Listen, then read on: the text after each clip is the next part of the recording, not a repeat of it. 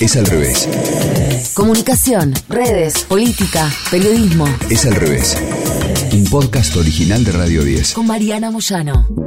El fallo de la Corte de los Estados Unidos, que dejó sin efecto la jurisprudencia que permitía a las mujeres de los Estados Unidos abortar en todo el territorio, obviamente que fue, es y será tema en el mundo entero. Por lo que ocurre en los Estados Unidos, que siempre es tema planetario, pero además por la problemática específica. Sobre la decisión de la Corte de los Estados Unidos, la usuaria arroba Lu hizo un hilo explicativo muy interesante porque nos permite comprender más de qué se trata. Ella lo que explica es que jurídicamente la decisión no prohíbe el aborto en Estados Unidos. Lo que señalan es que no es un derecho que esté establecido en la Constitución, como venía sosteniendo la Corte con matices y discusiones a la interna desde 1973 con el famoso caso Roe versus Wade. En Roe versus Wade de 1973, la Corte había declarado inconstitucional una ley del estado de Texas que prohibía el aborto salvo por indicación médica para salvar la vida de la mujer embarazada. El argumento central de esta decisión, que no fue por unanimidad, consistió en que el derecho de la mujer a decidir se deriva de la enmienda número 14 de la Constitución que establece el derecho a la privacidad frente a cualquier intervención estatal. Las leyes, por ejemplo. Esto significa que el derecho al aborto no está establecido expresamente en la Constitución estadounidense, sino que todas las decisiones de la Corte que lo reconocen se fundan en entenderlo como un derecho derivado o parte de otro derecho expresamente establecido. En la sentencia nueva, entonces, la Corte resolvió, a partir de una manera diferente de interpretar, que la Constitución no establece el derecho a abortar. Por lo tanto, son los estados que deben discutir el asunto y regularlo como tal.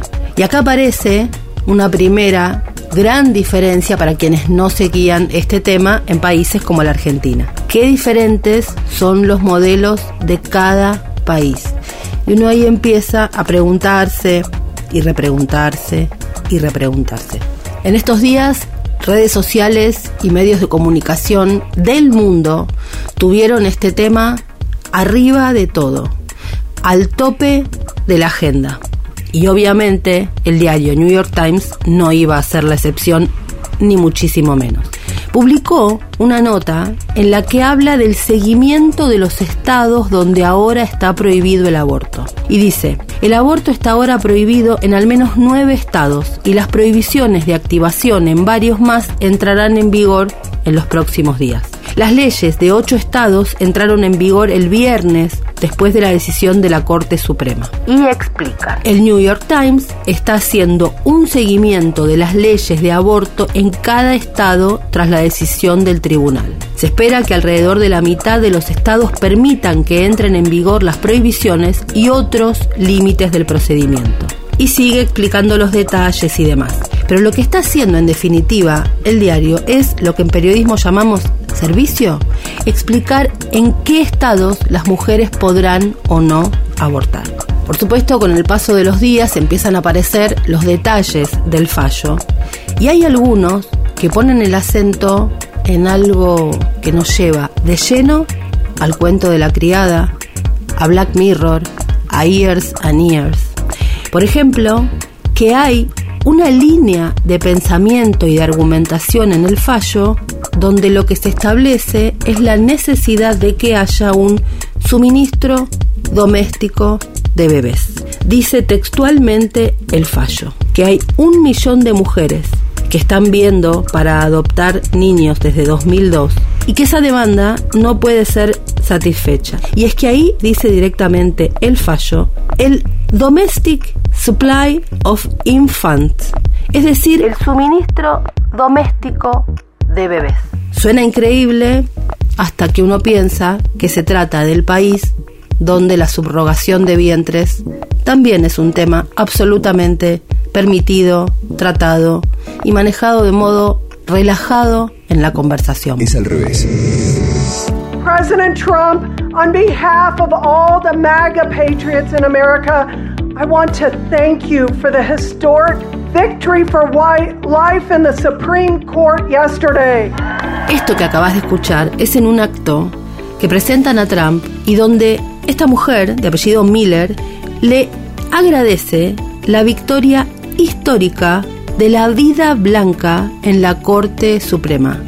Sí, sí, lo que escuchaste. La vida blanca. ¿Por qué aparece esto? Porque una de las discusiones que se está dando en Estados Unidos es que los que llaman blancos están empezando a ser minoría en los Estados Unidos.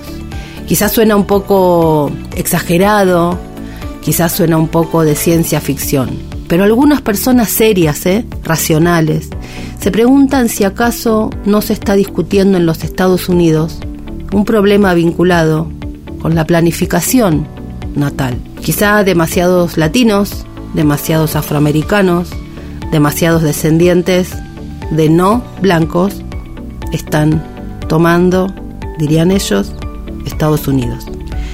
Tan diferentes los países, tan diferentes los sistemas, pero Estados Unidos chorrea y envalentona. ¿Por qué envalentona?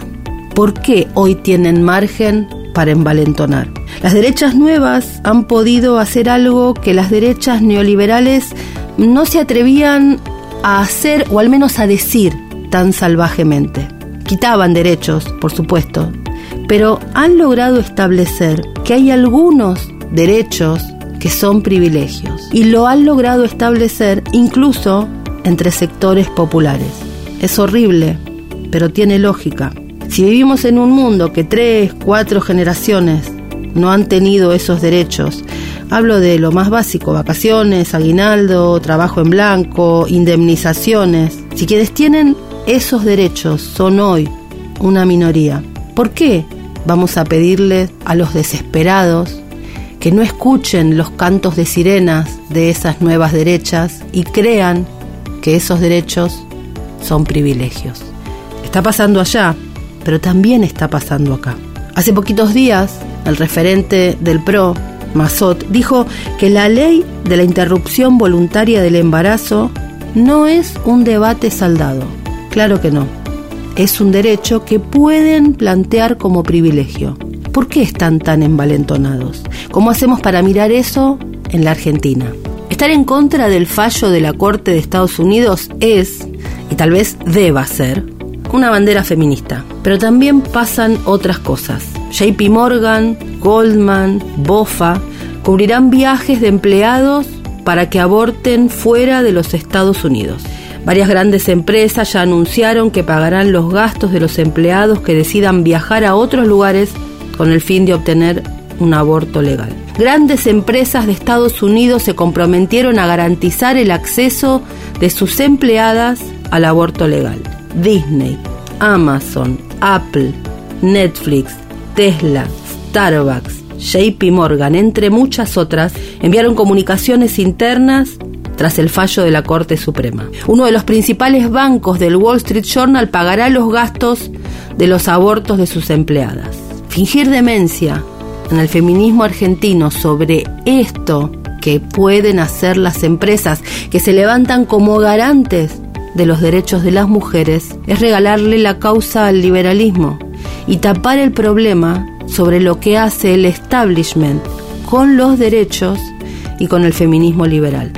Si en la Argentina no decimos esto en voz alta y fuerte, el feminismo terminará siendo una mercadotecnia, un kiosco, y dejaremos todos los flancos para que las derechas ultras que acusan al feminismo de ser parte del establishment tengan razón. En este polarizar entre dos y no ver que siempre hay tres, el neoliberalismo, los progresismos y estas derechas salvajes nuevas, es que está la responsabilidad de los progresismos en el crecimiento de estas derechas, no en la pelea por los derechos, por supuesto. Creer que está ahí es una lectura o malintencionada o ignorante de quienes acusan o de quienes se defienden. Hace una pila de años que varios venimos asustados y advirtiendo el boomerang que se venía. El boomerang volvió. Estados Unidos es un país diferente a la Argentina, pero mirarlo tal vez nos permita adelantar jugadas. El otro también juega. Y es como casi en ningún proceso como el cultural, es que hay que tener ojo de buen director técnico y jugar los partidos según se presentan, no encaprichadas en lo nuestro. Era tan obvio que esto iba a pasar, que lo que más apena es que en la Argentina, con la cultura política riquísima que tenemos, hayamos quedado entrampados, entrampadas en un binarismo. Ojalá que no sea tarde para lo nuestro en nuestro país. Escuchaste Es al revés.